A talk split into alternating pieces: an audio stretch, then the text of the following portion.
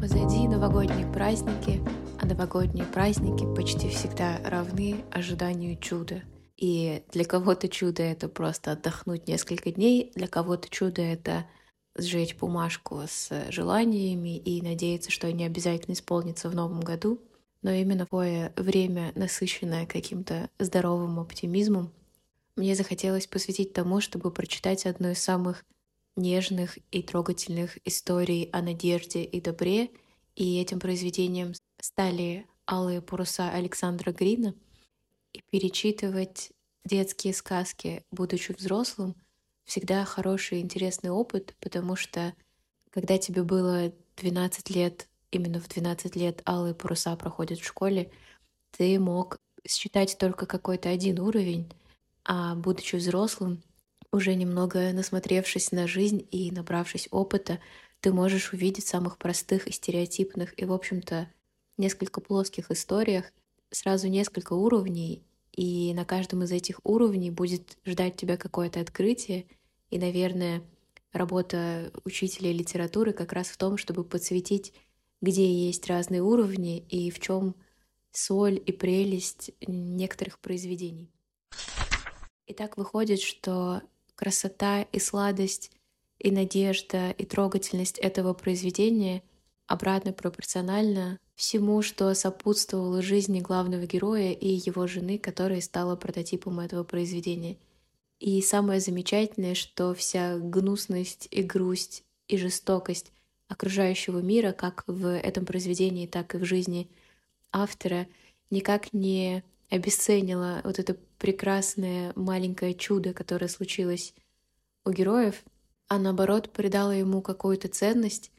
И именно для того, чтобы в очередной раз задекларировать, что чудеса тем и хороши, что они делаются руками и делаются в самые темные времена, мне и захотелось рассказать об этом произведении. Прежде чем я перейду к плану, в котором буду пытаться как-то ограничить свои бесконечные растекания по древу мыслей, хочется отметить то, насколько здорово написано это произведение. Там не просто выразительный и очень чистый и синтаксически сложный язык, там и очень хорошая логика повествования, и ничего почти не дается на блюдечке готовым. И для того, чтобы понять, какие люди главные персонажи, нам нужно по каким-то рассыпанным по произведению деталям, очень трогательным, кстати, деталям. Мне кажется, это любовь и уважение к читателю, когда ты не даешь ему все готовым и разжеванным, а даешь ему возможность узнать это все самому, собрать этот пазл, почувствовать себя гордым за знание человеческой сущности и уже потом выбирать, как относиться к персонажам и к истории, которые с ними случились. И помимо того, как много на самом деле серьезных вопросов поднимается в произведении от детского насилия, родительской любви, того, как работает общественное мнение и в целом предназначение людей, наверное, и личной ответственности человека. В общем, на самом деле, правда, очень глубокое и сложное и очень красивое произведение — Теперь, когда я рассказала, насколько вербальным пиром было для меня это произведение и как я смаковала буквально строчку за строчкой, можно перейти к небольшому плану, который у меня на сегодня есть. Прежде всего, хотелось бы с точки зрения литературы, отдав ей дань, рассказать, что это за персонаж такой, и про интересный образ, используемый в очень большом количестве произведений по сей день, и рассказать вообще про этот персонаж, и, может быть, если удастся привести пару цитат. Тем хочется рассказать про жизнь настоящая соль. Это жизнь Нины Грин, автора и человека, которому было посвящено это произведение. Ее жизнь довольно насыщенная, поэтому, наверное, это будет самая объемная часть, ну а в конце постараюсь подвести этому пугающему контрасту какой-то оптимистичный итог. Сначала обратимся к теории литературы, где необъятное множество литературного многообразия можно было как-то условно поделить на категории, и эти категории назывались архетипические образы или архетипы в литературоведении. Один из этих образов — это дева в беде. Это такая молодая, нежная, юная, прекрасная, хрупкая героиня, которая оказалась в лапах какого-то злодея, или монстра, или дракона, или антигероя. И основная сюжетная линия этого персонажа заключается в том, чтобы ждать своего спасителя, то есть героя. У героя, кстати, жизнь значительно интереснее, у него есть свой образ и своя сюжетная линия, но мы говорим про Соль, ну а Соль у нас именно дева в беде.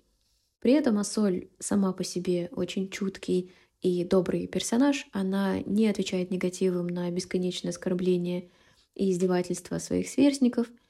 Кроме этого, Асоль умеет любить своего отца и природу вокруг, и даже свою жизнь, которая полна лишений, и несмотря на это она все еще очень терпеливая и скромная, и особо от жизни ничего не ждет, хотя видит, как многого она лишена. Она супер мечтательная и может часами на рассвете смотреть на море и ждать того самого корабля с алыми парусами. Она легко верит загадочному волшебнику, который, честно говоря, был просто слегка подвыпивший бродячий артист, который решил рассказать ей такую сказку, а отец решил не портить такой чудесный вечер и не стал говорить, что это скорее шутка — Наверное, о том, каким была персонажем Асоль, лучше расскажет цитата, и это очень нежная и трогательная, и пусть она 10 раз наивная э, цитата, но я все же ее вам зачитаю. Ее не теребил страх. Она знала, что ничего худого не случится. В этом отношении Асоль была все еще той маленькой девочкой, которая молилась по-своему дружелюбно лепеча утром «Здравствуй, Бог», а вечером «Прощай, Бог». По ее мнению, такого короткого знакомства с Богом было совершенно достаточно для того, чтобы он отстранил несчастье. Она входила и в его положение. Бог был вечно занят делами миллионов людей, поэтому к обыденным теням жизни следовало, по ее мнению, относиться с деликатным терпением гостя, который, застав дом полным народа, ждет захлопотавшего хозяина, ютясь и питаясь по обстоятельствам. И на самом деле можно много говорить о том, что соль далеко не ролевая модель, и совершенно точно не стоит проживать всю свою жизнь в ожидании какого-то большого чуда, которое тебя спасет, и не всегда добродетельные какие-то черты характера стопроцентно обуславливают твое счастье, успех и все на свете, но этот образ по все равно по-своему прекрасен, мил, обаятелен и в мировой литературе уже прочно занял свое место просто для юных девушек, которые мечтают быть как Асоль, которым приплывет однажды корабль с алыми парусами, и капитан Грей заберет их в счастливое, обеспеченное будущее, где жили они долго и счастливо, возможно, важно знать историю и настоящую соль, и именно к ней мы сейчас перейдем. Итак, переходим к самой объемной части. Жизнь Нины Грин, которой было посвящено это произведение, из которой была списана соль, была настолько далека от сказки, насколько это вообще возможно, и корабль с алыми парусами не то чтобы к ней не приплыл, а жизнь в целом повернулась к ней одним не самым приятным местом. История бесконечной любви, искры, буря, безумия началась у Грина и Нины, когда они встретились, когда Нина продавала вещи на толкучке. Для того, чтобы объяснить, насколько изящными были декорации в этой встрече, важно объяснить, что продавать вещи на толкучке — это значит на холодном пронизывающем ветру на улице нужно стоять и пытаться уговорить кого-то купить твои личные вещи, которые когда-то были предметом роскоши или чем-то просто классным и любимым, а сейчас не на что покупать хлеб, поэтому, собственно, приходится все распродавать. Это была супер популярная практика, но и в Петербурге за всю его историю вообще бедность не знала границ. Поэтому двум влюбленным сердцам это, естественно, не помешало. И случилась любовь, поженились, полюбили друг друга. Жив с семьей Нины, пожив вдвоем в убогой старой квартирке. В общем-то, все испытав, они могли не заметить исторического контекста, но исторический контекст каким-то грозным ботинком ворвался в их жизнь, и случилось такое. Александра почти перестали печатать, и гонорары и так были супер маленькими. Он не то, чтобы он был самый знаменитый писатель на свете и самый любимый писатель народа, кстати, тоже. Его гонорары становятся совсем крошечными, и ходит он там в одном несчастном пальто, которое он, кстати, закладывает для того, чтобы купить на день рождения Нины цветы и конфеты.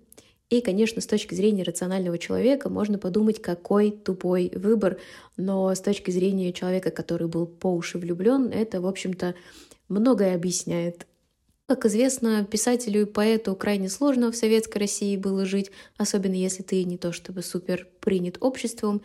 Александр увлекается алкоголем, чему посвящает довольно много своего времени, что, конечно же, совершенно не устраивает Нину и вообще не очень-то похоже на алые паруса.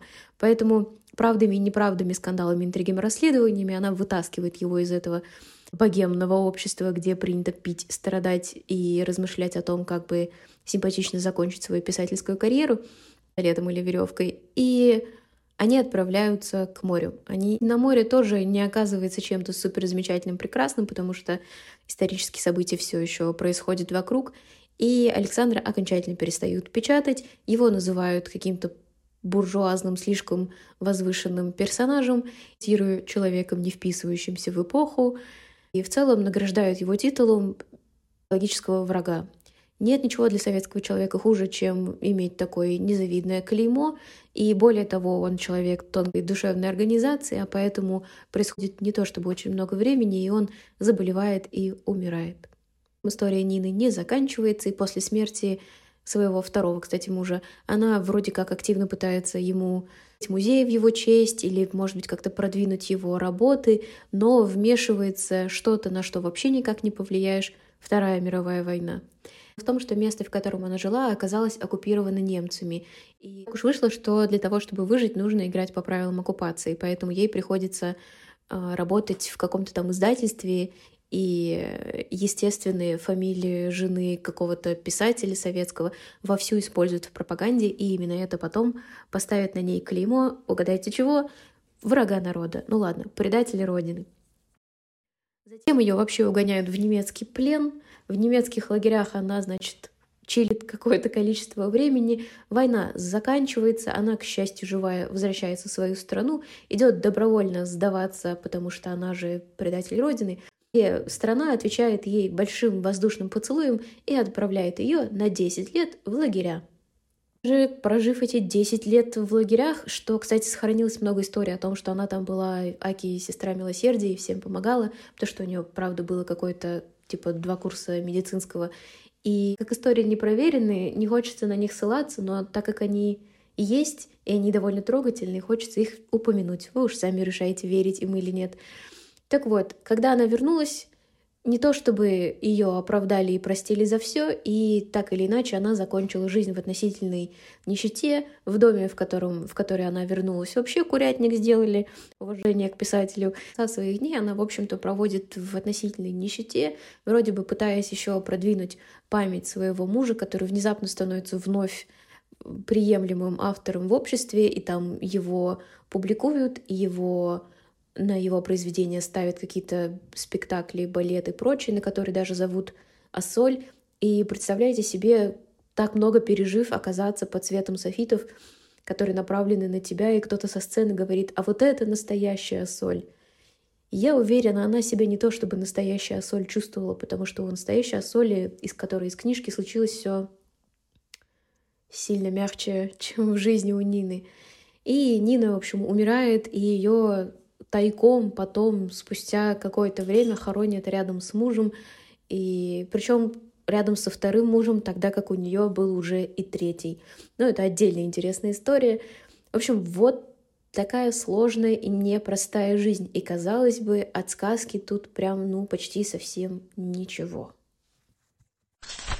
Что ж, настало время подводить итоги этому пугающему контрасту. Наверное, этот мрачный и угнетающий контраст между жизнью Нины и между жизнью Ассоли кажется не таким уж на самом деле пугающим и страшным, потому что, во-первых, Нина не была каким-то исключительным человеком, которому так уж прям крупно не повезло оказаться в таких жизненных обстоятельствах, потому что это была суперстандартная история для людей того времени.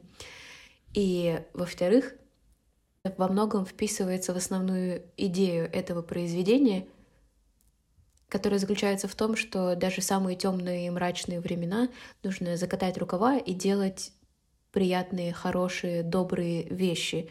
И даже самая мрачная жизнь может быть озарена каким-то чудом э, доброго дела, и это чудо доброго дела спустится не где-то сверху с неба, а вполне себе вполне себе деятельно будет сотворено кем-то.